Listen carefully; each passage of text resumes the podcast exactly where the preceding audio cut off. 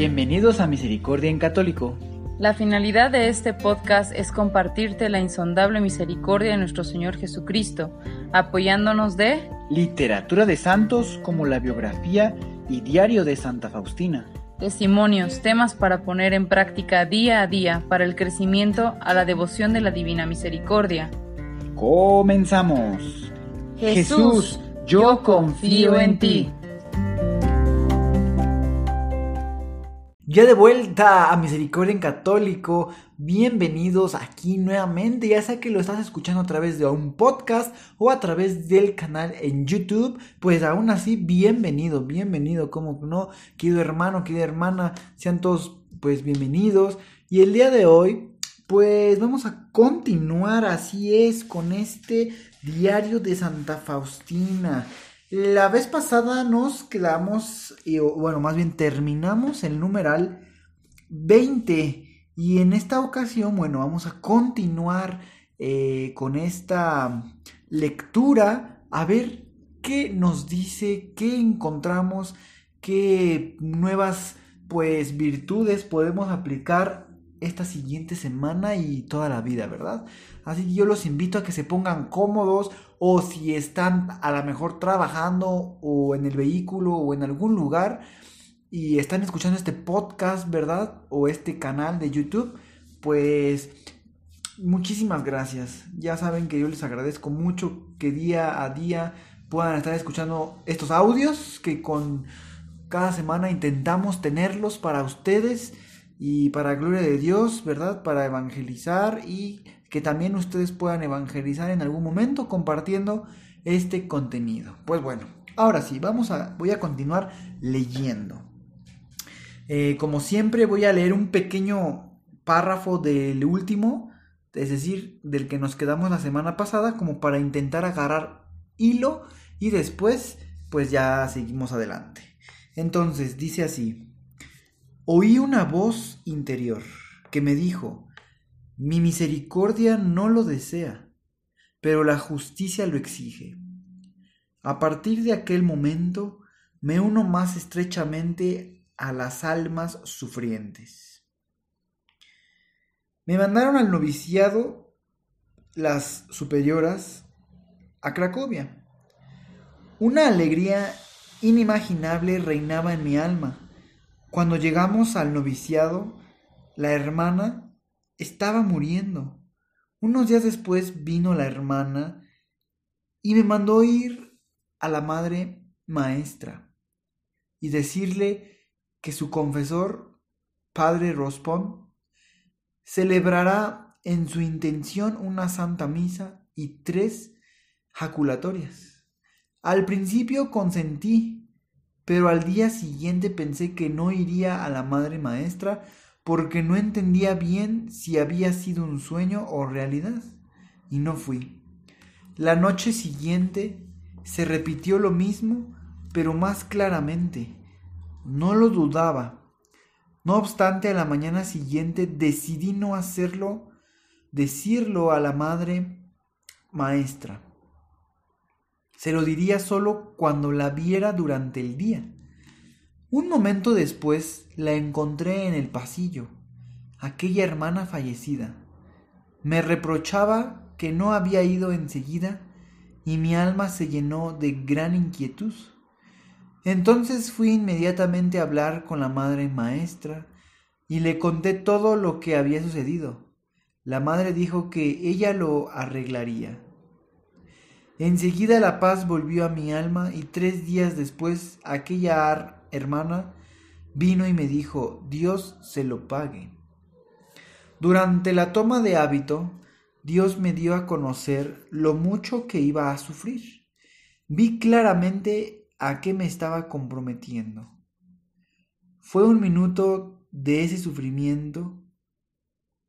Dios volvió a colmar mi alma con muchos consuelos. Al final del primer año del noviciado, en mi alma empezó a oscurecer. No sentía ningún consuelo en la oración. La meditación venía con gran esfuerzo. El miedo empezó a apoderarse de mí. Penetré más profundamente en mi interior y lo único que vi fue una gran miseria. Vi también claramente la gran santidad de Dios. No me atrevía a levantar los ojos hacia Él, pero me postré como polvo a sus pies y me dije su misericordia. Mendigué su misericordia. Pasaron casi seis meses y el estado de mi alma no cambió nada. Nuestra querida Madre Maestra me daba ánimo en esos momentos difíciles.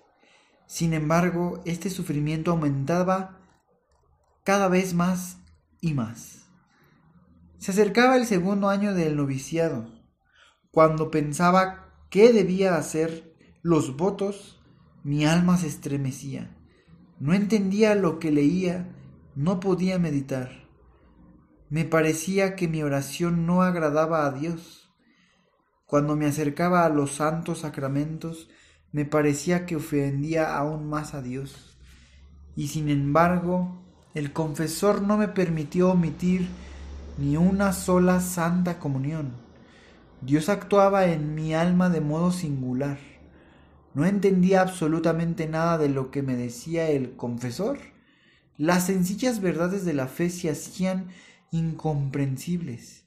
Mi alma sufría sin poder encontrar satisfacción en alguna parte. Hubo un momento en que me vino una fuerte idea de que era rechazada por Dios. Esta terrible idea atravesó mi alma por completo. En este sufrimiento mi alma empezó a agonizar. Quería morir, pero no podía. Me vino la idea de ¿a qué pretender las virtudes? ¿Para qué mortificarme si todo es desagradable a Dios? Al decirlo a la Madre Maestra recibí la siguiente respuesta. Debes saber, hermana, que Dios la destina para una gran santidad. Es una señal que Dios la quiere tener en el cielo, muy cerca de sí mismo. Hermana, confía mucho en el Señor. Esta terrible idea de ser rechazados por Dios es un tormento que en realidad sufren los condenados. Recurría a las heridas de Jesús, repetía las palabras de confianza, sin embargo esas palabras se hacían un tormento aún más grande. Me presenté delante del Santísimo Sacramento y empecé a decir a Jesús, Jesús, tú has dicho que antes una madre olvide a su niño recién nacido, que Dios olvide a su criatura y aunque ella olvide, yo, Dios, no olvidaré a mi criatura. ¿Oyes, Jesús? ¿Cómo gime mi alma? Dígnate oír los gemidos dolorosos de tu niña. En ti confío, oh Dios, porque el cielo y la tierra pasarán, pero tu palabra perdurará eternamente. No obstante, no encontré alivio ni por un instante. Un día al despertarme mientras me ponía en la presencia de Dios, empezó a invadirme la desesperación, la oscuridad total del alma. Luché cuanto pude hasta el mediodía. En las horas de la tarde empezaron a apoderarse de mí los temores verdaderamente mortales. Las fuerzas físicas empezaron a abandonarme. Entré apresuradamente en la celda y me puse de rodillas delante del crucifijo y empecé a implorar la misericordia. Sin embargo, Jesús no oyó mis llamamientos. Me sentí despojada completamente de las fuerzas físicas. Caí al suelo, la desesperación se apoderó de toda mi alma. Sufrí realmente las penas infernales, que no difieren en nada de las del infierno.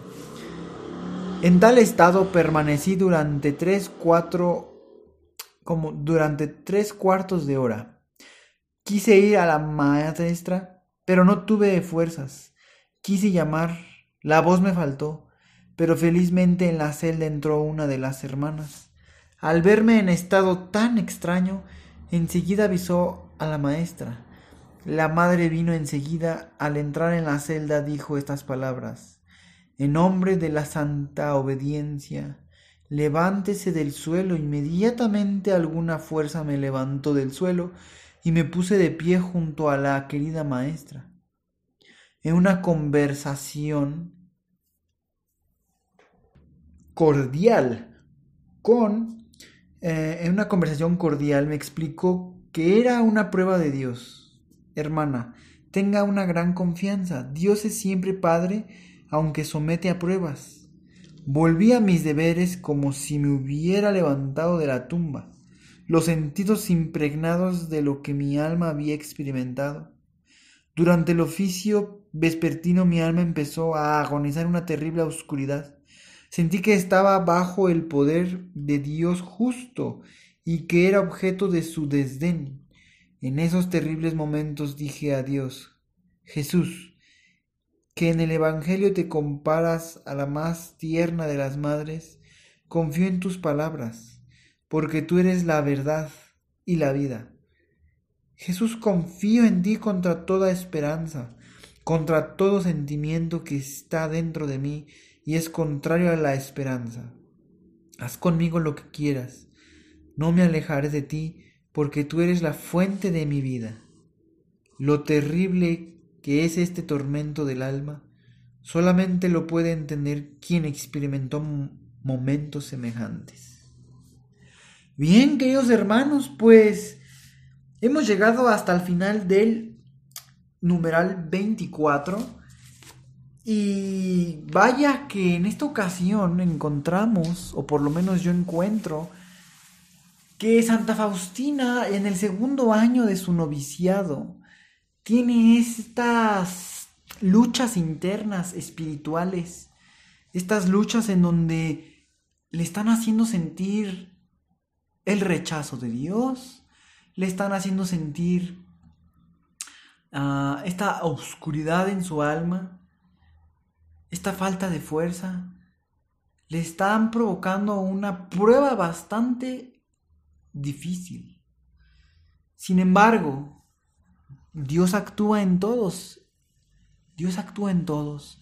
Y en esta ocasión, a pesar de que Santa Faustina no escuchaba la voz como anteriormente lo había venido escuchando de Dios, de Jesús, a través de revelaciones, a través de sus sueños, en esta ocasión yo noto la presencia de Jesús en su vida de Santa Faustina a través de la Madre Maestra, que constantemente le daba esa esperanza, ese ánimo de decir, no desanimes, Jesús tiene planes muy grandes para ti, que estés cerca de Él en el cielo, está preparando una santidad especial para ti.